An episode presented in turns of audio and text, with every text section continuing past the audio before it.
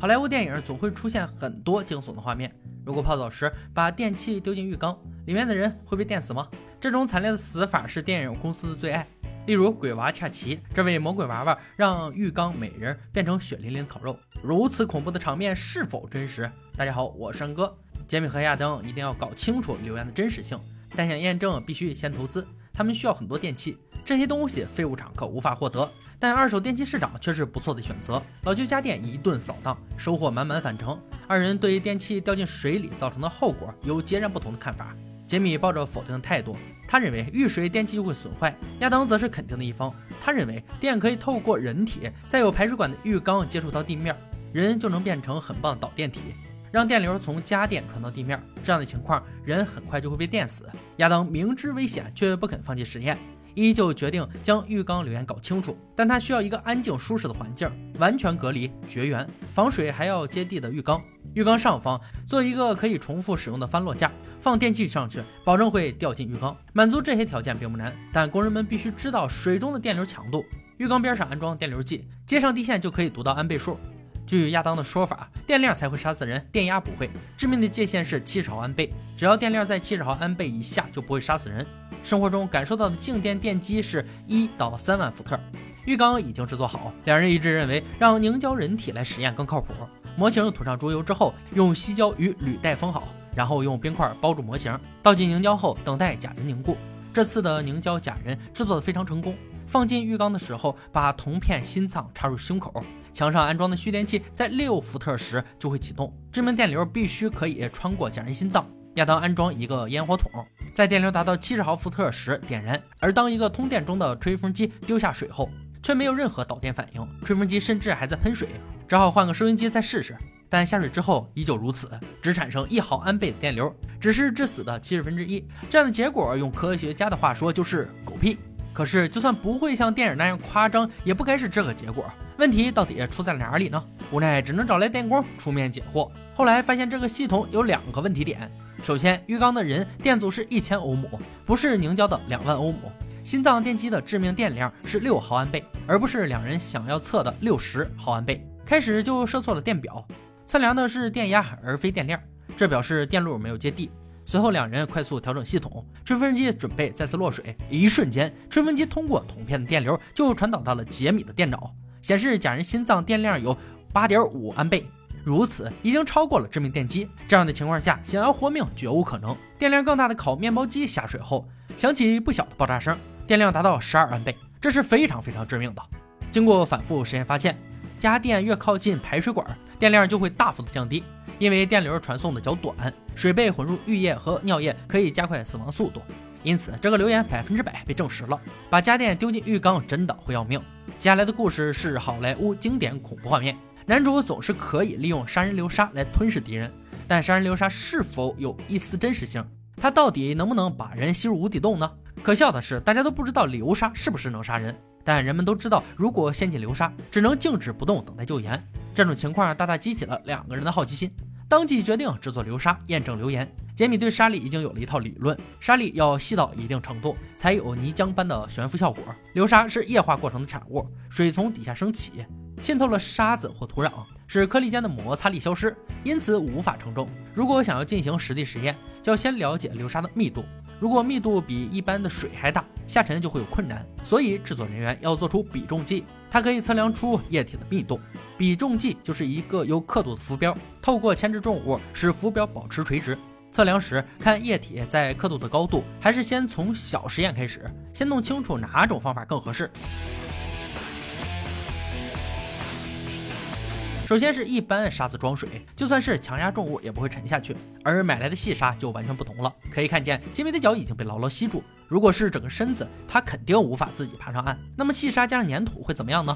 结果和我们预想的完全不同，就是一桶粘稠的泥巴，没有任何吸力。最终两人决定用买来的细沙，因为流沙模型的运作，细沙表现最好。但大型实验能否成功还不得而知。这个庞大的实验需要两万磅沙子和五千磅水。还有超大的辅助，非常麻烦。巨大的水槽被切割至八尺高，多个网洞可以让水流出来，但沙子留下。杰米正在赶工制作过滤器，这东西可以将水送到七尺高的沙中，当水能够稳定渗入，就可以制作出流沙。但我们的任务可不是简单的制作流沙，而是想确定流沙会不会杀人。水槽已经定位，马上放水进去。这时流沙实验遇到了一些小问题。亚当想拉一条消防水管加快工作速度，但这需要申请使用消防栓，不但要打电话，可能还得花钱。但杰米坚决不同意。虽然消防栓只需要四十分钟搞定加水，为了省钱，宁愿自己辛苦五个小时。就在两人激烈争论的时候，两万磅的沙子到货，同时还有一个很懂沙子的地质工程师。工程师表示，如果在实验中发生意外，肯定会被两万吨的沙子包住。发生这样的情况会相当危险。即便这样，杰米还是坚持亲自进入沙子。没想到的是，苦心筹备的流沙，杰米却稳稳地站在上面，没有一点下沉的趋势。随后打开水泵辅助沙子滚动，没想到却做出了一滩泥沼，因为沙子太细堵住了出水口。无奈只能更换滤沙方法，以便得到更好的结果。最后用一些棉絮堵住出水口，希望能让更多的水流过，同时留住沙子。理论上，一个人在流沙中应该比在水上更容易浮起来。这次换亚当进入沙子中，液态作用开始后，他明显感觉到自己在下沉，不一会儿就已经到达腰部。这时候人没有办法逃生，但流沙中还是有很大的浮力，不会强行把人吸入底部。不死心的杰米再次进入流沙。通过以上的实验，基本可以证明，在流沙中死亡的人真正的死因是没办法逃生，或被饿死，或被太阳暴晒缺水而死，并不是被流沙慢慢吸到里面。好莱坞式流沙不存在于世间。接下来这个留言关于纹身爱好者，据说身上有装饰性纹身，进入核磁共振之后，纹身就会爆炸。故事源于二十年前的刺青墨水，里面还有微量金属。而核磁共振基本上是强烈的磁铁，至少要比地球磁场强三万倍。据说刺青中的金属碰上核磁共振仪时，会比最初刺青时更痛。为此，亚当煽动有纹身的小姐姐去试一下。医院人员也听过纹身爆炸的留言，但他们不认为这个留言是真的，因为一百个病人中会有几个有纹身的人。核磁共振并没有对他们造成极大伤害，只有部分人只感觉轻微红肿。对于磁场会对纹身颜料产生电流的说法，医生表示有可能，但不太会发生，因为导电流需要某种线圈，很难说这些细微粒子是否能导致电流，但没有人敢保证一定不会发生。医院的话总是很有余地，还是看看小姐姐的反应吧。核磁共振扫描身体数十亿的氢原子，强大的磁场让原子对其排列，然后由无线电波扫射。无线电波被原子吸收，再把信号传送到电脑，使资讯变成平面影像。检查结束后，小姐姐的纹身没有爆炸，也没有明显的不舒服，但纹身留言还是没有正式破解。没发生不代表不会发生。接下来要找几种纹身原料，分别测试，找出哪种会造成不适或者爆炸。纹身原料都含有化学成分，包括氧化铁、氧化锌与二氧化钛。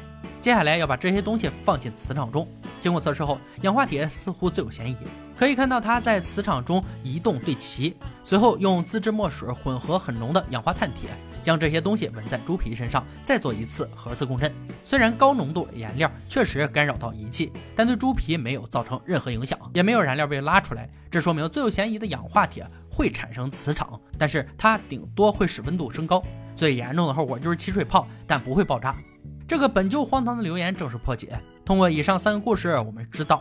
浴缸里丢进电器真的会死人，日常生活中应该尽量避免这样的危险发生。有纹身做核磁共振会爆炸，纯属虚构。流沙只能将误入者困在其中，及时营救或自救就不会丧命。好了，今天留言挑战到这里就落下帷幕了。小伙伴们听过有趣且可信的留言，欢迎在评论区留言讨论。关注安哥带你见证事件真相，我们下期再见。